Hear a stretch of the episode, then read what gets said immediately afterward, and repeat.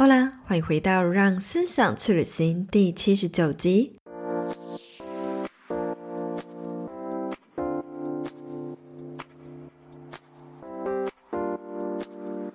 这两年下来，许多人的生涯计划被突如其来的疫情打乱了脚步，尤其是针对原先要出国进修或工作的人们来说，更是一大打击，让人不知道何去何从。今天这集我们邀请到的来宾滴滴，他原先好不容易获得一份菲律宾宿务的梦幻工作，却也因此不得不放弃留在台湾。历经一波转折，他决定听从内在的声音，开始尝试一个人旅行，并且经营自己的旅游 YouTube 频道。没多久呢，就经营的有声有色。今天想要透过他的分享来告诉大家，如果我们能够把握所谓的危机，也许就会在里面看见转机哦。如果你是我的忠实听众，欢迎到 Apple Podcast 滑到最下方给我五星评论，和我分享为什么你喜欢这个节目，给予我更多持续做下去的鼓励和动力。谢谢你的支持，那我们就开始进入今天的话题吧。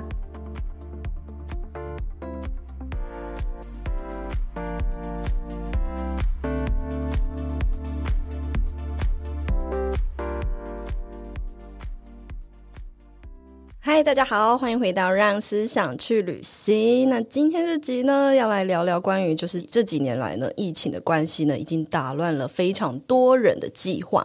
那这些计划呢，包含可能想要出国旅行啊，出国游学啊，同但同时呢，呃，也给我们开启了各种不同的新机会。像之前乔西来到我们节目中，其实也有提到说，他刚开始离职的时候，他的原因就是希望到国外可以去留学，他刚好有这样的留学机会。可是因为疫情的来袭呢，导致他不得不 就是留在台湾。那今天这集呢，我们邀请到这位来宾也遇到了相同的困扰，他就是 YouTuber 滴滴。边走边吃的弟弟，哇，好难念。那喜欢旅行的这位来宾，他从来也没有想过，只是在台湾旅行，然后吃吃喝喝，就也能够开始进 YouTube，然后也慢慢的有稳定的收入。然后今天希望透过这节采访，透过他的故事呢，来激励大家可以勇敢的去追求自己喜欢的事情哦。那我们就欢迎滴滴。Hello，大家，我是滴滴。那我目前是一位全职的影像创作者。嗯，我的 YouTube 频道叫做滴滴边走边吃。那我的影片主要是分享旅游和美食。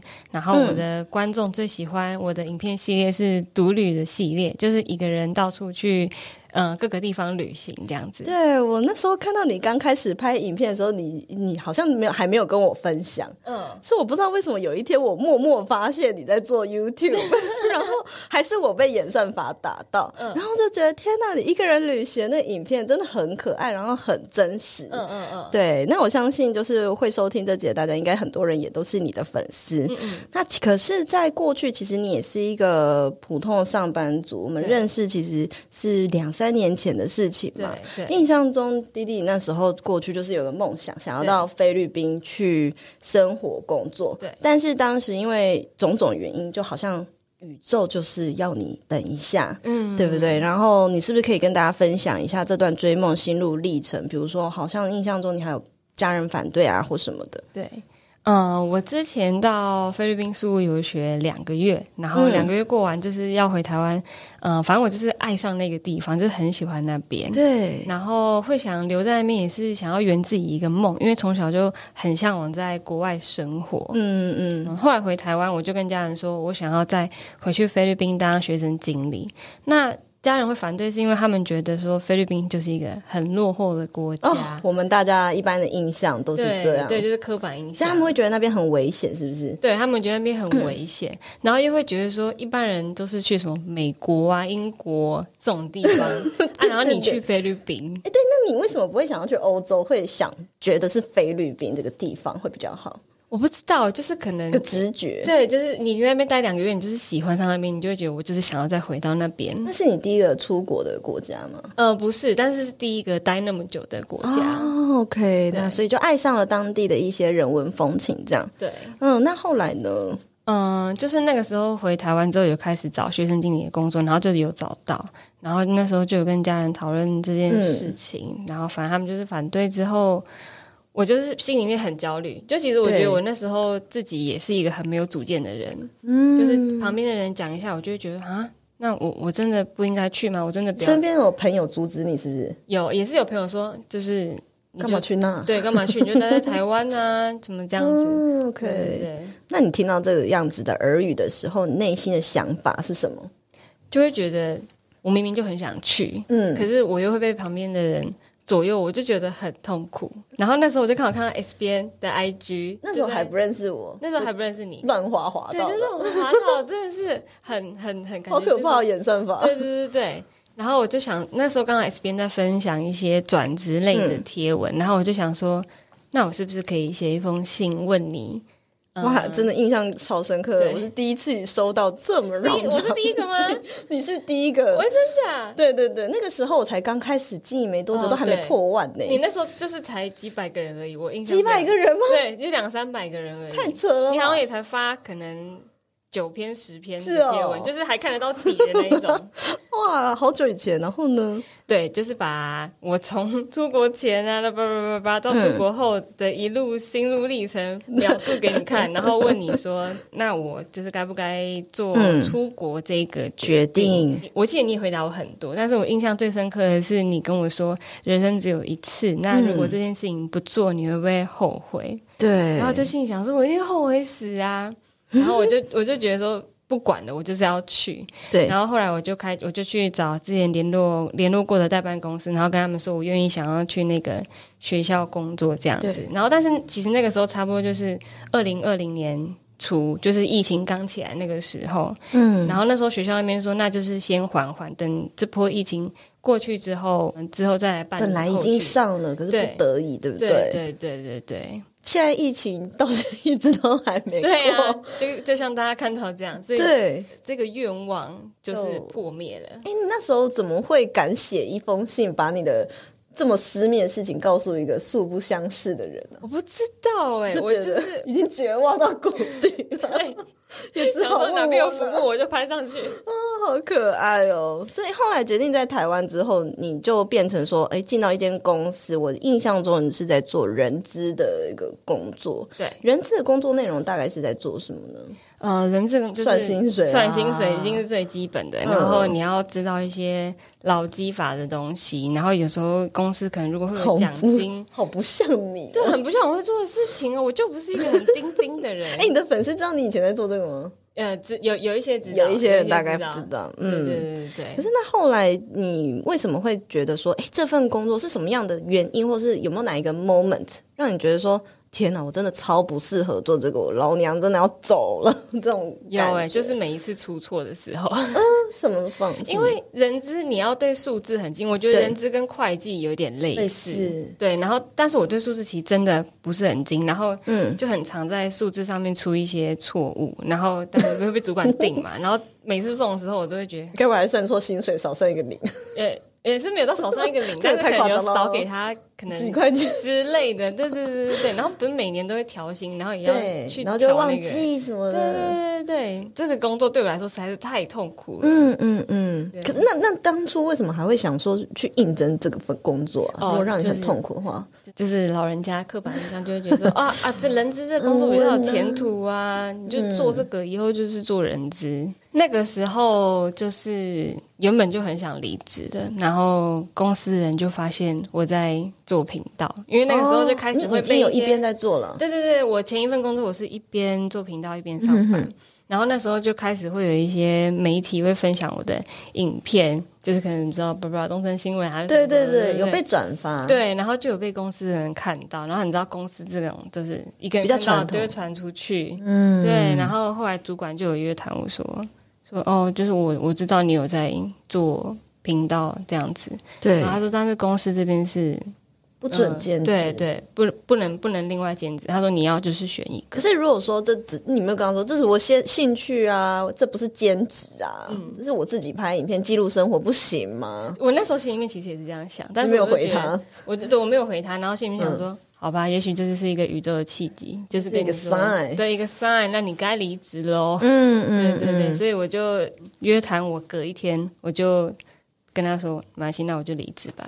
因为为主管跟我说，他没有很 shock 吗？他说你只能选一个啊，他说你不要觉得说两件事情你都可以做得好。嗯，对。那你有被酸言酸语吗？通常这个时候，感觉机车主管就是会说：“好好工作不做，去做什么 YouTuber？” 然后他说：“如果你觉得你想要做网红，那你就去啊。”好讨厌哦！网红这两个字真的是、就是、真的是踩了大家的大雷。舒服哎，是啊是啊，很多人都会觉得说：“哦，我们开始拍影片啊，写贴文啊，累积粉丝啊，就是想红。”但是呢，现在这个时代已经很不同了。就像我在斜杠趋势论坛上面说的，个人品牌，呃，现在世新大学都已经开始有自媒体课了。嗯对不对？那个人品牌已经是我们要结合职涯一起同步去规划的一个东西。那当然了，比较传统的企业其实有非常多公司，是因为我们在这个产业，所以我们可能接触到都比较新创。对。但实际上，在台湾还是有非常非常多传统的企业的老板或主管，他们认为这个东西是不被允许的。哦、对对，他会觉得，哎，你花那么多时间在这个东西上面，你还能把工作做好吗？嗯、对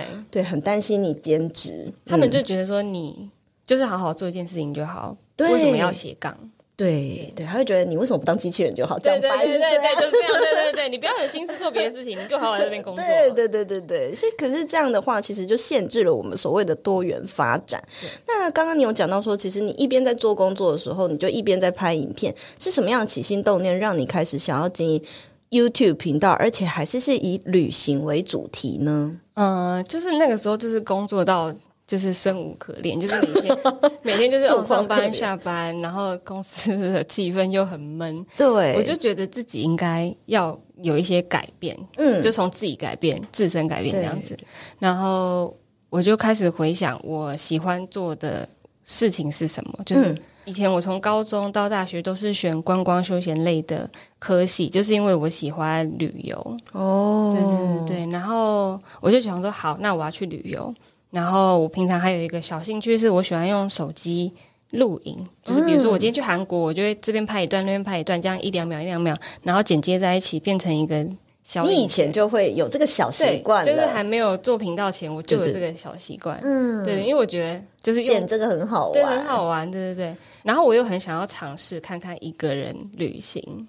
哎，那个时候还没有这个习惯，那时候还没有，OK，完全没有。然后就觉得说，好吧，那我就是把这三件事情结合在一起，然后拍一支影片。然后这一支影片是要一个认真想要放上频道给观众看的影片，不是那种家庭记录感的，不是自己乱拍的，对对对，是真的是有点像一个教学的影片，就是就跟你说，哦，就是你一个人旅行，那你可以去哪一些地方？你要怎么租车？嗯，然后你要怎么搭车？真的超有勇气，我也曾经想拍。这个，但是我就觉得在路上讲话超尴尬，尴尬啊！我那时候超尴尬的，我那时候一直找没有人的地方自拍，你知道吗？然后还站着还不会拍，还要边。可是我看你第一支影片，我都不会觉得你很生涩，不像是第一次面对镜头的人呢。哦、对，那后来，然后你好像还有去租，为特别为这个租一些器材干嘛的？对。我就我就上了虾上了虾皮租了 GoPro，然后带了我自己的手机，嗯、然后写了一个自己看得懂的脚本行程，然后就出发去台中两天一夜的独旅了，这样子。然后就突然的这支影片就爆红。对，这支影片就是原本上传三四个月都就就大概多少观看？那个时候刚上去最多好像也才五百人看，嗯，那也很多啦。对对对，新频道来讲，然后那时候就想说。就是放着这样子，对对，结果有一天突然就开始爆订阅跟爆留言，大部分人都说突然被演算法推到这一支影片哦，所以真的是演算法翻牌了。对对对对，被演算法。我本来那时候你有问我嘛，我想说，哎，会不会是人家就是你说新闻转发，或者是 Dcard 有人分享，这也有可能，但都没有。我有上网查都没有，我想说。对，我就我就我就以为是真的，就是有人转发，然后可是我怎么找都找不到。嗯、有一本书，那个复利效应很像，我们那个 HMU 有有一集要聊这个。嗯，嗯，嗯，那本书里面就是在讲说，呃，你一直持续的做一件事情，然后你累积一个能量到一个地步的时候呢，它就突然会有一个大魔进来。嗯、这是它从英文翻成中文叫大魔，嗯、也就是说会有一股神秘的力量进来，让你那个成效突然啊一触即发，嗯、突然飙高，你就有一个这样子的感觉耶。对啊，对啊，永远不知道什么东西会中。对对，所以你觉得是一个运气的问题？那你怎么样抓住这个运气，然后继续去做经营这个 YouTube？我觉得运气是一点，另外一点是你做的内容要真的有吸引人，嗯、因为其实你每天打开 YouTube 首页。有很多影片，有有那种原本就很红的 YouTuber，、啊、当然也有那种比较嗯、呃，可能别人拍的影片，就是他可能还没有那么红的影片。嗯、可是你嗯、呃，关键就是你点进去，如果说这个内容是你有兴趣的，那你这一支影片才会真的是越来越多人看。但是如果你点进去的内容，嗯大家还好的话，即使 YouTube 演算法有帮你算到首页，但是基本上还是没有什么。真的是一个那个，也就是要看内容。对，要看内容。我觉得内容很重要，你的内容还是要吸引人，你的那个人气才会开始，就是会会变高这样子。刚刚有讲到说，就是突然就想说放手看看，那就全职来做 YouTube 吧，对对对，试试看。可是。很多人在成为全职创作者之后，就会开始蛮担心，诶、欸，能不能够活下去？你是不是也曾经有怀疑过，说会不会能不能温饱啊？到底能不能够靠创作就稳定有流量能赚钱？走到现在，你的看法是什么呢？呃，也过了两年了吗？一年，一年，哦，一年多，对，嗯。欸对啊，差不多一年。对，我那个时候是去年三月的时候离职，嗯、然后离职之后，哎，就开始刚好也有一些厂商有找我合作。五月之后就开始爆疫情了，对，所以原本排好的工作就全部延期。但是因为还好，我之前在上班的时候有存了一些钱。所以那一段时间我也没有太焦虑，嗯、就是因为都也都在家，里花不太到什么钱。因为像现在有很多年轻人都觉得说，哇，看你们做，然后就有有粉丝，感觉就是能赚钱。你觉得这个是一个幻想吗？或者是说这是不切实际吗？或者你有没有什么建议可以跟这些人分享？我觉得虽然说他们现在看到就是我们的状态是好像不错，对，好像不错，对，但其实我们。在做这些事情的背后，都花了非常多的心力。嗯，就但因为一开始默默无名嘛，你不可能会有会有收入，但是呃，你要一直去进步，你要一直去想说你要怎么拍这个内容，或者是你要怎么让大家吸、嗯、吸引人来看你的。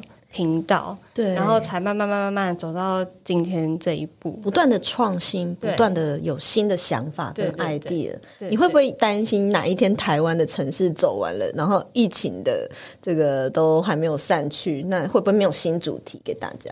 也会，可是我觉得我，嗯，因为我现在都是跑大城市，对，我觉得如果说这些地方我真的已经跑到没有地方跑，我会往那种。很小很小的点跑哦，对对对，再缩小范围，再 niche 一点，对对，对发掘别人没发掘过的。对，如果有人想要全职经营自媒体的话，你会有什么样的建议给他吗？呃，我会觉得你在刚开始的时候，你一定要有一点储蓄，或者是有一个收入来可以支撑你创作的金源。你大概存几个月的那个备用金？嗯，我那时候好像存了。大概半年哦，对，对，半年很基本呐，对一定要的。对，然后就是跟自己说，嗯、反正你今天就是想做这件事情，就试试看嘛，大不了就是回公司上班。半年的时间，嗯嗯，对对对，对啊，大不了就回公司上班。啊、这句话说的很好啊，啊嗯，你有你的人生那么长嘛？那如果你真的想尝试，就。长不管是不是做 YouTube，我不是在怂恿大家全部都离职去做 YouTube，应该是说你给自己一个时间，你想尝试的东西你就去尝试。对对对对对。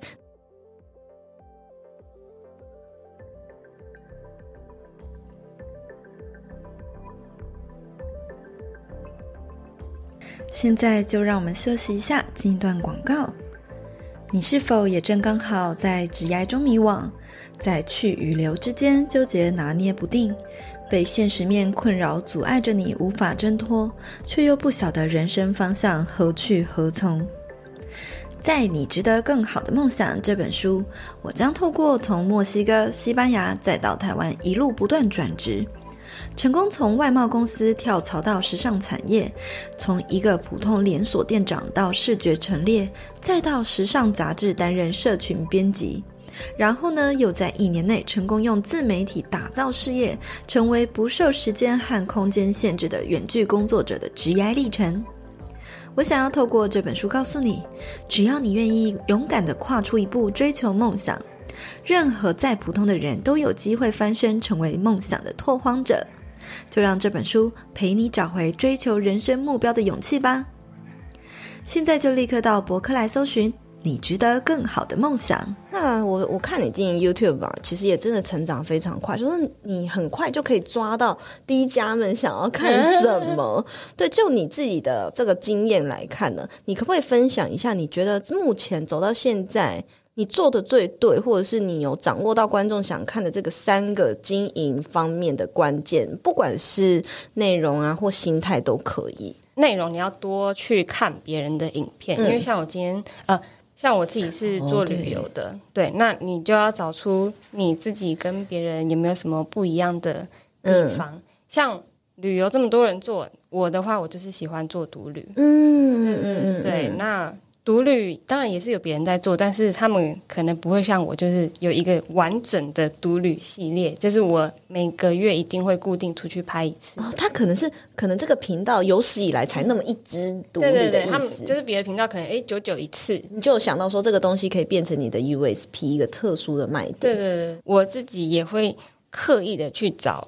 一般人比较不会想去的景点，或是比较少人去吃过的东西。嗯，对，我喜欢走嗯、呃、小巷子，对，找比较冷门一点的地方，跟一般的创作者做出区隔，这样子。心态上，我觉得这些东西你要自己有兴趣，你自己也喜欢，哦、真的，你要真心的。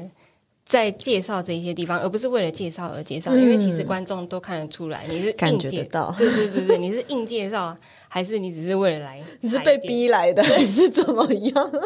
拍影片的呃，怎么讲？初衷我就是老实的跟观众讲我对这个地方的感受，或者是我对这个食物的喜好吗？嗯，对，比如说我到这边真实的对，比如说我到这边，我觉得哇，其实这里真的是没有很大。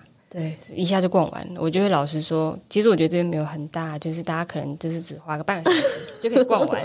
对，或者是我觉得这东西其实没有很好吃，我也会直接说哦，我觉得它口味。可是会不会在讲这个时候很很担心担那个得罪谁这样子？不会，嗯，对，反正他也不知道是谁。对啊，的那种感觉。对啊，对啊。所以我同整一下刚刚滴滴分享的，他在经营这个过程，以及他跟呃怎么样去呈现他 YouTube 这一路为什么做的。这么还算蛮不错，成长得很快。第一个原因就是他常常去会去多看一下同类型的频道，他们在做些什么。那可是我们在参考别人之余呢，并不是说要去模仿他或是抄袭他。嗯，对对，而是去看说我有没有什么东西是别人没有的。对对对对对，然后去做一个比较特别的利基市场，去找到属于自己的定位。嗯，然后第二个是说要真心的享受这件事情。对，对，对。对嗯，第三个呢，就是要诚实的对观众分享你所想分享的东西。对，对，我觉得这三个大家真的听起来好像很基本，可是非常受用，而且是很多人都可能不能够坚持到最后的。我觉得还可以，嗯嗯，就是怎么讲？再补充我，我在镜头前面的话会。就是我私底下是怎么样，基本上我在镜头就是、哦、就是 对对，你很会 你很会玩那个现实动态，就是就是嗯、呃，就是我，我每次看到你，你都看起来很紧张哎，我都不知道你那么搞笑。我不会，我不会有太多的人设哎，就是如果我我的个性就是有时候很震惊，然后有时候又很。很白痴，但是我在镜头前面就是会这样子呈现。比如说我今天讲错话，比如说我上次影片是我洛里讲成诺尼，然后我又会把它剪进去糯泥。好可爱！对对对，我觉得影片里面也要穿插一些怎么讲笑点嘛，对，让大家会觉得就是蛮有生活感，对对，生活感的。对，我觉得很也对对。可是我觉得每个人不个性不同，有些人他对自己很要求，他就希望自己在镜头前面是百分之百完美的，只要呢就是有一点差错，那个都要剪掉重来，剪掉重来。对对对。但是滴滴不一样的是，他就觉得啊，反正这就是我啊，上去就上去。所以可能我觉得这也可能就是观众为什么你那么有观众缘的关系。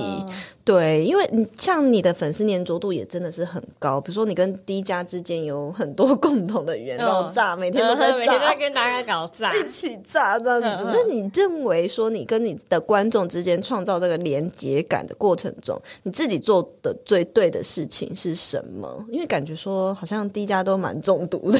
哦，我对 D 家，我觉得最重要的就是真诚以待，就是我会希望呃用一个朋友的角度来跟他们互动，让他们觉得他们跟我没有距离感。对，然后这也是我做频道一开始秉持的初衷，就是让呃观众跟我就是像朋友的感觉。嗯、所以有一些底家就是每天都会找我聊天，对，或者是他们每天都会跟我搞炸，哦、然后我就会觉得很开心。而且他是会提醒你今天忘了炸。对对对对对对！哎，今天怎么没有搞炸？我说哦，我今天睡太晚，或者我今天太忙忘记。今天只能五炸了。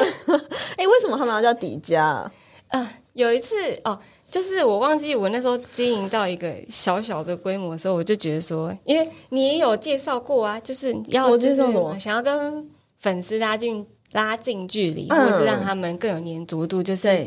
可以创造一些，嗯，就是我跟粉丝，对对，才才才懂得一些语言，还是什么？对对对。然后那时候我就觉得说，诶，像 S 边就是叫你的粉丝甜甜圈嘛。然后我那时候就想说，诶，我是不是也可以？取个名字，因为我自己也觉得。叫他们粉丝，为什么不起不低减呢？哦，我那时候想了很多，然后还有他就请他们他们投票吗？对对对对，然后他们就选迪迦这个，然后那时候还有一个迪迦，他给了我一个很像那个维基百科的那个解释，你知道小解释，解释写了什么？解释他就是说迪迦这个名字代表什么。就是代表说，哎、欸，我有点忘记。为什么维基百科会有这种？不是，也不是维基百科啊，就是一个小解释的感觉。哦，那代表什么？我想知道。他就嗯、呃，就是说底家跟滴滴的连接，真的我有点忘记，要翻图片。哦、他就他他就解释一个，我就觉得哇，这个解释超棒的，那就叫加底家吧。然后大家也觉得很，就是这个这个名字还不错，所以也很好记了。对对对对对对。哎，有目前你有办过类似像粉丝见面会或什么？对线下的跟大家互动还，没有，但是有在规划。我我不敢，我怕 会有很有很多人说到底什么时候办见面会，我就说我不敢办，我怕到时候没有人来。但是如果我去一些地方，我会跟他们说，就比如说我的频道很喜欢一个品牌叫香兰，香兰男子电棒烫，对，有有有，对对对。然后前几个礼拜他去那个东门市场那边出摊，它是一个品牌，它不是一个理发店哦，不是不是，它是然后。那个老板就有去那个新竹摆摊，然后我就有跟大家说我会去，oh. 然后那一天就真的遇到超多底家。嗯，哎、欸，你经营这个频道其实也收获了蛮多合作的机会耶。嗯嗯，对。那在这个机合作机会的过程当中，你是怎么样去判别？说这个我想接，那个不要接，看我到底需不需要。嗯，如果是物品的话，我就会看说这个东西我到底需不需要。嗯、保养品的话，通常我我会说，那可以先给我试用，嗯、那我试用至少要两个礼拜以上。嗯、那如果我的皮肤我的皮肤都可以适应的话，我才会接。哦，对，那会先试用，对，一定要先试用。然后吃的东西也是我要先吃过，我觉得。好吃我才会分享。嗯，哇，如果我觉得没有很好吃，我也是直接跟厂商说，我觉得可能比较不合我的胃口。哦，对对，然后这是很多人不敢拒绝的哦。对啊，对啊，对啊。嗯，其他的话就是可能是一些饭店啊，或者是景点。这些的话基本上我都会就会赞助，因为毕毕竟旅行中需要嘛。对对对，我觉得这一切的话就可以结合在影片里面。我我蛮好奇的是说，因为你现在开始有流量，那你可能是会为了说观众想看什么，那我就必须要去拍这样子的内容。可是呃，通常心理压力。同样的也是会蛮大的嘛，你会嗯蛮想了解说，那你喜欢真的离职之后，你喜欢现在生活吗？然后把这个你旅行这个你喜欢的事情变成你的工作，是不是反而会不会是一种压力呢？其实我现在的压力真的蛮大的，来自于什么？每个礼拜都要出片。因为对，其实我一个人要包办的事情实在是太多了。你是艺人团队吧？艺人团队，对对，你要跟厂商接洽，你要剪片，然后你要写脚本，然后你要排行程，然后如果那个礼拜你又要出去拍片的话，很很压缩你自己的时间。现在工作量这么大，是真的能够，比如说像呃 cover 你一个月的生活费了，已经是这么稳定了。嗯，可以。可以。那有没有想过说，那就是请个助理来帮你啊？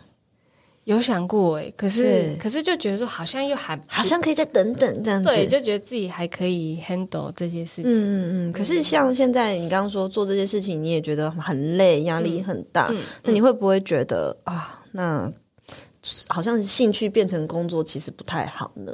这是大家最想知道的。嗯。嗯，嗯，我我必须说，现在现在的工作比以前上班还要累，但是我自己是、哦、对，因为人资是每个月才会忙。以前就是上班，你就是上班，下班就是耍废。对，但是现在就是你一起床你就开始处理你自己工作的东西，然后甚至可能处理到晚上凌晨。哦，因为是你自己的东西，所以你会不自觉的一直投入，一直投入，一直投入。对，但是你是很乐在其中的，因为你现在是为你自己而工作。嗯，对对，然后你要对你自己负责，然后你也要对厂商还有观众负责。就是你嗯、呃，付出多少，你就可以回收多少。嗯、对对对，哎，有一些 KOL 其实他们是很不喜欢接业配的，嗯、像我就不喜欢，嗯、因为我会觉得你要对厂商负责是一个很烦的事情。嗯、你有没有曾几何时觉得哦烦呢？会啊，尤其是遇到那种。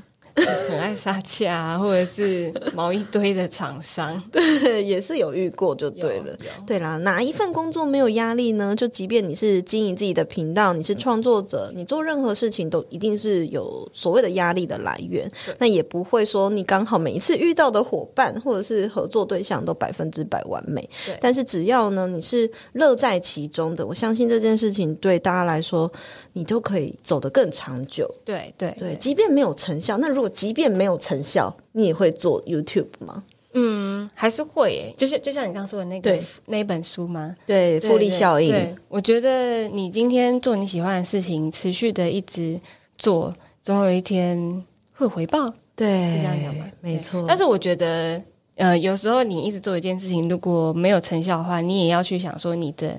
嗯、呃，你要去怎么改善？对，对，对，对，对，我觉得你可以，也许多问身边的人。那你今天拍这支影片，或者是你今天写这个贴文，嗯，你觉得有没有哪哪边需要修改的地方？对，对。因为我现在问你一个问题：如果现在物宿雾那边又 哎写信给你，来，我来找来这边做学生经理，现在有缺了，立刻现在就能飞，要还不要？要。要啊，当然要啊。可是去当学生经理耶，就还是是在人家公司呢？要还是要？我想，虽然说是去别人公司工作，但是还是可以做 YouTube。对，我还是可以做 YouTube。我可以跟大家分享我在宿务的生活，嗯、然后也可以，也可以带大家去。介绍书好吃好玩的地方。对，当初的梦想还是没有被浇熄。对，不错不错不错。突然考你一下。好了，那现在呢？呃，因为观众也都很喜欢啊。其实你老实讲，弟弟你的频道流量是真的蛮稳定的。但你有没有那种夜深人静，曾几何时也觉得哇，心理压力好大，好想放弃哦？或者可不可以跟他聊聊，你最大这一路上最大的心理的恐惧是什么？不知道说影片。可以做多久？到底还能拍多久？对，到底还能拍多久？以后会不会？因为其实现在很多人都开始投入做 YouTube 自媒体这一块，嗯，所以其实这个市场变动真的很快。当然也是会怕说会不会哪一天我就过气了这种的，会想这个吗？对，会会会耶。我现在还是很乐于做拍影片这件事情。以后会不会嗯去尝试别的事情？肯定是会的，就是例如什么？你会想要尝试什么？我一直很想要去考自由潜水的教练啊，好帅哦！这只是一个想法，我现在连那个证照都还没拿，就是我我有去上课，哦、对，但是我、哦、我现在证照都还没拿到啦，但是我还蛮希望有机会可以当自由潜水的教练。哎，可以耶！对，因为现在做 YouTube 合作案，其实其实你的收入来源就是这些业配跟合作案。对，那你应该也会想说，会不会想说像其他 YouTuber 一样，有一个自己的品牌啊？对对，自己的产品。如果有的话，你会想要做什么？我之前有想过要做手工肥皂，哎，嗯嗯。手工肥手工肥皂，因为多彩多艺。就是肥皂怎么讲？现在一般大家可能肥皂都是一块，可能白色。但是其实现在有一种好像是韩式的嘛，它有那种可以，你可以做出很多不同的花，什么雕花那种，或者是很几何图形的肥皂。我连名字都想好，可以叫滴滴皂。有一个单元就叫滴滴照哪里吗？我想说，哎、欸，好像可以自己出一个哦，欸、可以耶。什么时候可以看到这个产品啊？不知道，之后比较有有空闲的时候，也许会去学。今天做影片怎么讲？因为现在还是接业配，靠厂商。你也不可能一辈子靠干爹干妈，所以之后还是会想要去发展自己其他别的嗯多元性吗？对对对对，多元收入的可能性。对，你说你也会担心怕过气啦，会不会怕过时啦？对，但是你可以不可以分享说有没有在这条路上，比如说 YouTube 啦，有没有哪些 role model 是你看了你会觉得说天哪，我就是他给我力量，我要继续拍影片。呃，有经营频道以外的品牌的 YouTuber 都都算是我的 role model，因为我觉得他们很厉害。什么意思？频道以外有？对，就是比如说，比如说像迪美好了，迪美她、哦、对她有自己的频道，但是她有在做饮料店，嗯、或者是像那个 Mag，哦，对对，她有自己的品牌，他有自己的品牌在就是 Mini Mag，、嗯、对我觉得他们都。很厉害，经营到一个程度，然后再另外发展他们自己其他的自创品牌。对，对，我希我也是希望我自己以后可以往那个方向前进。没错，因为个人品牌虽然叫个人品牌，我们。他就是先从个人出发，嗯，我们先成为创作者之后，展现你的个人魅力之后，累积了一定的粉丝数量，然后慢慢慢慢的把我们自己也可以发展成一个既定的品牌。哦，对，对，所以我觉得其实你现在就很有潜力，可以慢慢去摸索这件事，先从滴滴照开始好，可以，好不好？好了，那我们很开心今天可以邀请到滴滴来到我们节目中分享很多。我其实对你印象真的最深刻就是你那段职业的故事，嗯，然后你转变。因为他很跳动，你知道吗？跳到人机，有的跳到人，我自己也觉得跳到哪里去了？跳了 对对对，然后只差你没跳到，呃，就是去做别的事情。嗯、那我觉得做 YouTube 呢，也真的很适合你，就也很开心看到你现在就是工作呢，谢谢非常的开心。对，所以最后呢，想要请滴滴分享，那现在二零二二年初，你有没有什么一些新的计划跟目标，可以让你的迪迦期待一下呢？今年的话，我想要去环岛，因为我从来没有环岛过。对，然后也想要去南部打工换宿，嗯、就是可能去恒春或者是台南这两个我最喜欢的地方。哦，就想要在那边长待，就至少一个月。哦，一个月那要做什么？会不会很怕无聊啊？不会诶，我觉得怎么讲，对我来说没有无聊的地方。嗯、我觉得我也很喜欢把无大家觉得无聊的地方。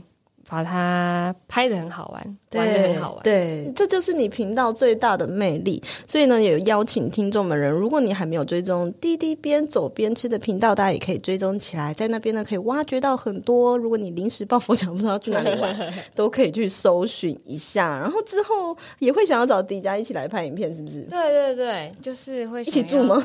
呃，不是啊，也不是一起一起住，也太尴尬，也是可以啊，也是可以。OK，大家是想是想就是拍一个在地底家的系列，嗯，在地底，对，比如说他当你的导游，哎，对，没错，这样子。哎，那你什么时候要让我当你的导游？可以啊，随时。台中的荒郊野外，你看我住的那荒郊野外，看你有没有办法拍的好玩。那今天这集呢，非常感谢滴滴来我们节目聊聊，然后我们就。